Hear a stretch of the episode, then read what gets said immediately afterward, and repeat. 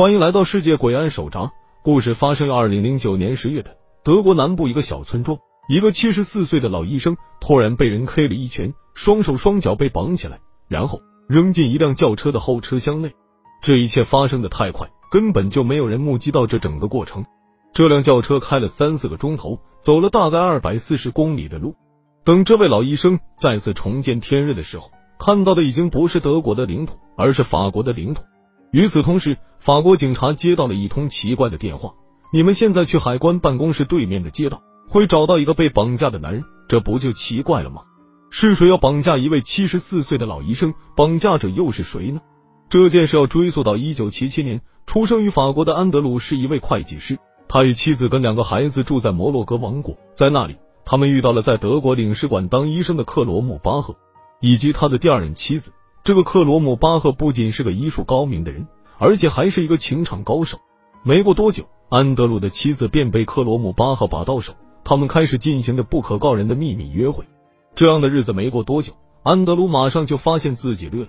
不过可耻的是，安德鲁的妻子与克罗姆巴赫不仅没有为他们所做的事感到羞耻，而且还直接恬不知耻的选择跟原配离婚。而安德鲁的孩子最终选择跟随母亲一起跑到德国生活。一九八二年，安德鲁的大女儿卡琳卡在德国一家法语技术学校上学，但是因为一直在法语学校，她几乎不会讲任何的德语。在异国生活而不会讲当地的语言，是一件极其痛苦的事情。这个生活带来了诸多不便。终于，卡琳卡通过跟母亲的沟通，将于同年八月跟随父亲一起搬回法国生活。女儿是父亲的前世情人，安德鲁也很兴奋，女儿就会回到自己的身边。一九八二年七月九日。卡琳卡就像欧洲其他年轻的女孩一样，与朋友在康斯坦茨湖附近游玩。大约五点左右，她才拖着疲惫不堪的身躯回到家，并跟母亲抱怨身体不适。于是当天吃完晚饭后，便早早的回到房内休息。第二天早上九点三十分，当时四十七岁的医生克罗姆巴赫来到妓女卡琳卡的房间，想要叫醒她一同享用早餐，结果却发现卡琳卡竟然已经停止了心跳。于是，身为医生的克罗姆巴赫。赶紧为卡琳卡注射了肾上腺素，但是卡琳卡已经死去多时，他在注射任何的药物也无法将卡琳卡带回人间。这个噩耗在十点三十分由前妻传递给了丈夫安德鲁。安德鲁木讷的坐在椅子上，根本无法接受这个沉重的消息，因为原本他一心挂念的女儿卡琳卡将在不到一个月内与自己一同搬回法国，这原本是他对生活的所有寄托，现在却成了一具僵硬的尸体。当安德鲁恢复意识时，想起女儿卡琳卡是一个健康的运动少女，没有任何不良的医疗历史，怎么会突然发生这样的事情呢？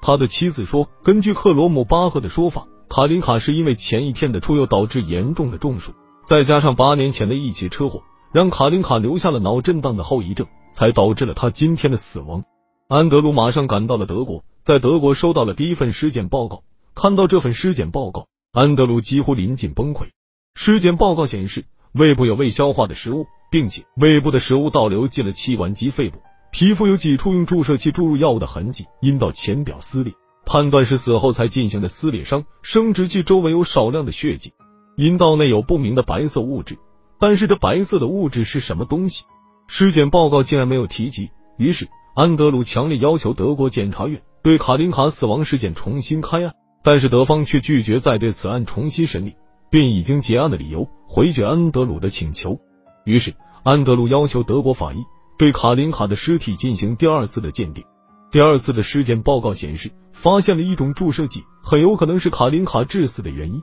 这种药物原本是用来治疗贫血，或者是在大量出血的情况下才会使用。但是这种注射剂同时也是一种危险的药物，如果在吃完饭后马上注射，就会导致胃内容物吸入肺内，引起昏迷、失去知觉。呕吐，最严重的情况甚至会导致死亡。安德鲁想也不用想，能在晚饭后为女儿注射这种药物的人，只有一种可能性，那就是克罗姆巴赫医生自己前妻的现任丈夫。于是他找到医生进行对质，但是前妻以及克罗姆巴赫都认为安德鲁斯因为自己的老婆把自己绿了感到愤怒，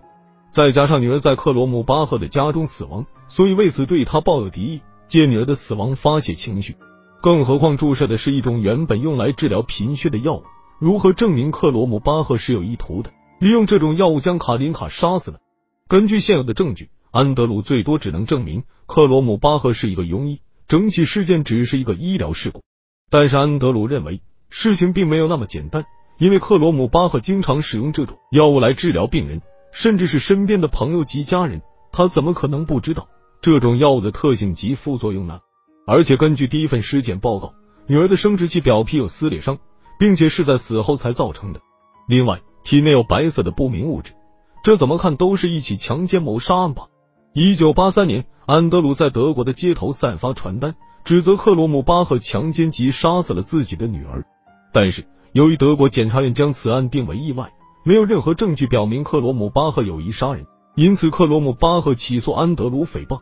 不过安德鲁并未放弃，他发誓一定要让这个人面兽心的医生得到正义的裁决。一九八五年，卡琳卡的尸体已经埋在法国，安德鲁决定将女儿的尸体挖出，让法国的法医可以对女儿再进行一次鉴定。但是却惊人的发现，女儿的生殖器竟然不翼而飞，这下子安德鲁彻底绝望了。没有新的证据能够指控这个禽兽医生，那女儿就算死也不能瞑目。好在正义也许会迟到，但永远不会缺席。一九九七年，一位十六岁的病人指控克罗姆巴赫医生给自己开了能治昏迷的药物，并在医疗办公室强奸了他。因为证据确凿，克罗姆巴赫无法再抵赖。被德国法院判处两年缓刑，并取消了他的医疗执照。安德鲁的激烈游说也引起了法国法院对该案的重视，并于一九九五年在法国法院对克罗姆巴赫进行缺席审判，并以故意伤害导致死亡的罪名判处他一五年有期徒刑。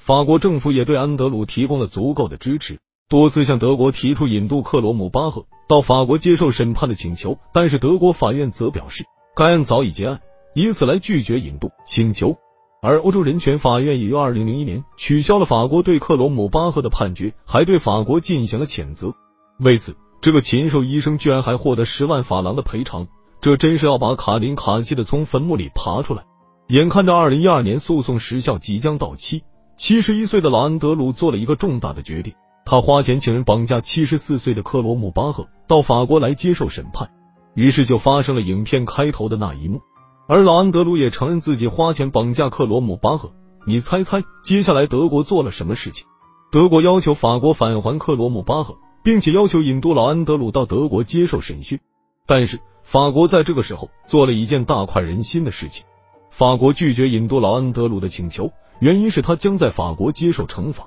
而且克罗姆巴赫我也不还给你德国，他会接受法国的法律裁决，将在这里蹲一五年的牢。另外，我法国再告诉你。德国一个好消息，老安德鲁在承认绑架当天，他就被保释了，而且法国也针对安德鲁的罪名判处一年缓刑。至此，卡林卡死亡直到三十年后，老安德鲁才终于将克罗姆巴赫送进监狱。好了，今天的节目就到这里。如果有你有什么想说的，欢迎留言告诉我。如果你喜欢我们的故事，请点击订阅、点赞、多多评论，感谢大家，咱们下期节目见。